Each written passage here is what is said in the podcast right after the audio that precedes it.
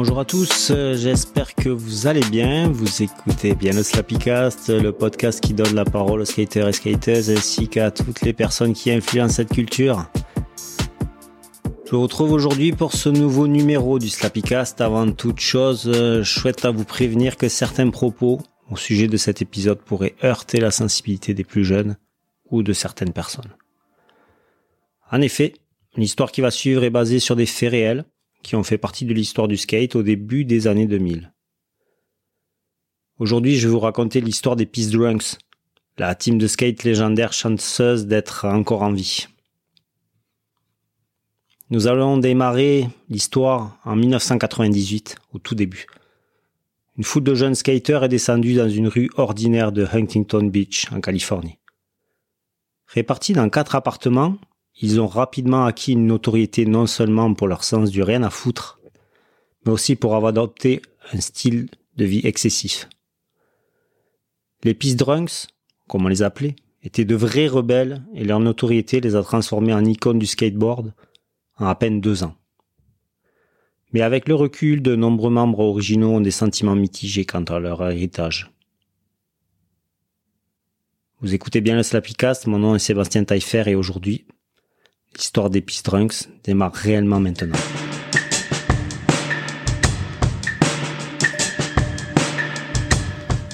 Ali Boulala est âgé de 18 ans et est originaire de Stockholm, en Suède. Il a été envoyé en Amérique à la demande de la compagnie Flip Skateboards pour voir s'il pouvait se faire un nom dans l'industrie du skate. À cette époque, il habite en Arizona et passe son temps à boire et skater avec Aaron Percy, un ami qu'il a rencontré à Huntington Beach, ainsi qu'avec quelques autres membres de l'équipe, dont un type connu sous le nom de Punker Matt. Il cite Nous n'avions jamais pensé que les gens deviendraient des fans des Peace Drunks, car il n'y avait pas vraiment de quoi être fan. Nous n'étions que des kids qui se saoulaient tout le temps. L'appartement d'Aaron Percy sur Warner Avenue, à Huntington Beach, peut être réellement identifié comme point zéro de leur histoire. En 1998, un an après l'éclosion des Peace Drunks, une équipe de skaters comprenant Ali Boulala, Elisa Steamer, Eric Ellington, Jim Greco, Shane Hell et Alex Moule et une autre foule d'autres jeunes talents a été aménagé dans trois appartements séparés dans un complexe appelé Ocean Breeze, également sur Warner Avenue. Pendant ce temps, certains membres de l'équipe de Birdhouse, Andrew Reynolds, Brian Sumner et Jay Strickland, se sont installés à quelques rues de là.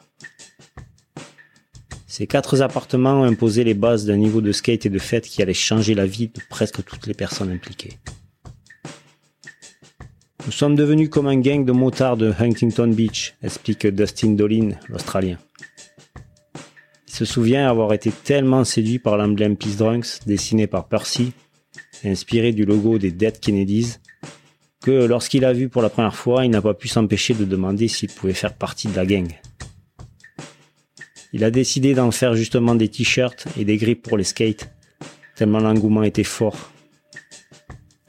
Faire la fête n'était pas nouveau dans le skateboard, mais les Peace Drunks l'ont affiché d'une manière qui n'avait jamais été vue auparavant la richesse de leur talent en tant que skater, leur énergie, leur personnalité ont amplifié l'impact qu'ils ont eu à cette période. Andrew Reynolds, sans doute le plus connu de l'équipe des Peace Drunks, grâce à une percée dans la vidéo de Skate the a été couronné skater de l'année par Trasher en 1998. Un an plus tard, lui et Elisa Steamer avaient leur propre personnage dans le premier jeu vidéo Tony Hawk's Pro Skater, et leur apparition a été reprise dans diverses suites. Un chèque de royalties de la série leur a rapporté environ 150 000 dollars chacun. Il cite Nous étions super productifs, déclare Steamer. C'était l'époque où tout le monde devenait professionnel, tout le monde recevait des sponsors pour des choses. Et aussi tout le monde jouait aux jeux vidéo et nous faisions aussi la fête énormément.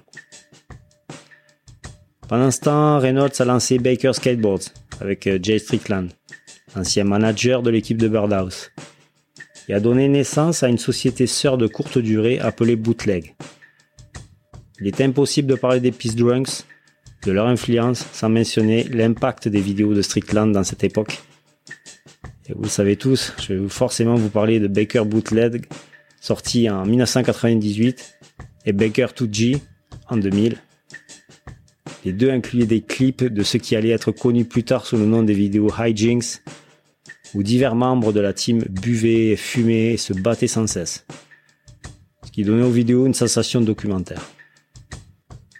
Pour l'une des premières fois dans le skate, au lieu de voir tricks après tricks, les spectateurs étaient immergés dans l'univers du skater. Quelque part au milieu de tout cela, Ali Boulala et Jim Greco sont passés du jeans baggy et de t-shirt blanc au look vestimentaire de Sid Vicious des Sex Pistols. Ils étaient comme des rockstars, explique euh, Dave Carney, ancien rédacteur en chef du magazine Big Brother.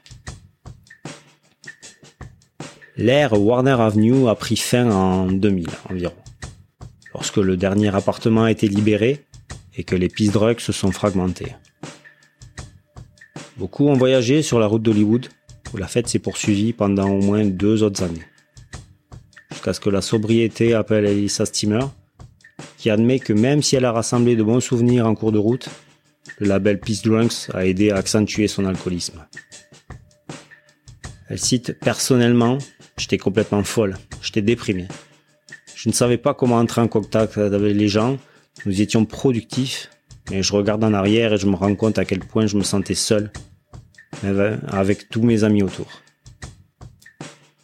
Elle est devenue sobre en 2007, à l'âge de 31 ans, et vit maintenant dans une rue tranquille de la banlieue de Richmond en Californie, où elle surfe et fait du jogging dans le cadre d'une existence plus équilibrée.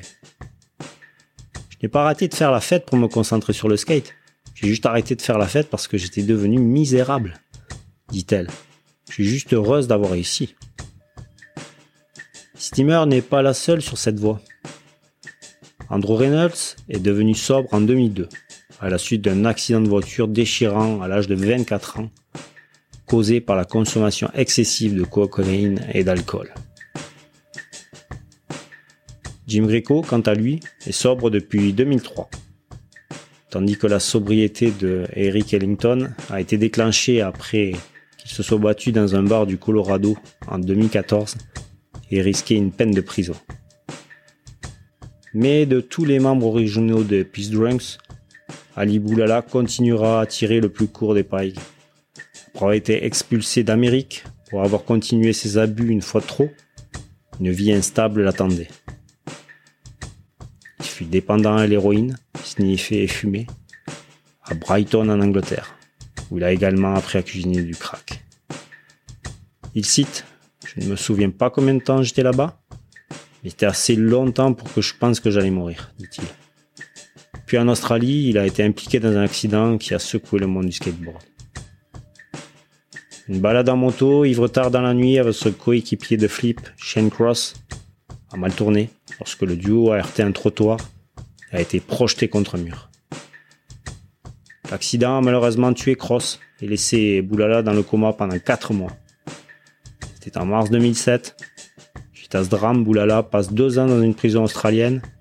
Et après avoir plaidé coupable à un chef d'accusation, c'est un miracle que plus de gens ne soient pas morts, dit-il, à propos de l'ère des Peace Drunks, décrit comme euh, plus autodestructrice qu'importante.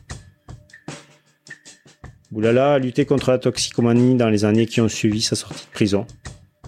C'était sa façon de s'en sortir avant de finalement devenir abstinent en juillet 2013. Il vit désormais à Stockholm et donne des conférences sur sa vie aux personnes aux prises avec leur propre dépendance. Il cite Je n'essaie pas de dire ne fais pas ceci ou ne fais pas cela, je dis simplement ce qui m'est arrivé. Toujours incapable de skater à la suite de son accident, il apprend également à jouer du piano. Chaque fois que j'apprends à jouer quelque chose, je comprends mille nouvelles choses sur sa façon dont ceci ou cela fonctionne, dit-il. Toute petite porte s'ouvre, il y en a un million de nouvelles portes. L'un des seuls membres originaux des Peace Drunk qui n'a pas embrassé la sobriété est Justin Dolin. Aujourd'hui, Dolin est inondé de notifications sur Instagram des personnes avec des tatouages Peace Drunks du monde entier. C'était un phénomène étrange, explique Dave Carney à propos de l'héritage des Peace Drunks. Ce groupe de personnes s'est réuni de manière synchrone et tout ce talent et cette personnalité étaient juste concentrés. Mais cette merde ne dure pas éternellement. Ils ont traversé la ligne. Heureusement, ils sont tous revenus de l'autre côté. Dieu merci. Ils sont tous encore en vie. Voilà, cet épisode touche à sa fin. Merci de l'avoir écouté. Me tenait à cœur d'aborder ce sujet plutôt sombre de l'histoire du skate, du début des années 2000 en guise de prévention. Car malheureusement, euh, les phénomènes d'addiction à certaines substances sont plutôt courants dans nos vies et peuvent briser des vies, justement. La vie est courte, prenez-en soin. Skatez à fond, profitez bien, c'est l'été. Merci à vous de m'avoir écouté en tout cas. Je vous donne rendez-vous pour un prochain épisode avec un nouvel invité. Portez-vous bien, à bientôt, bye bye, merci.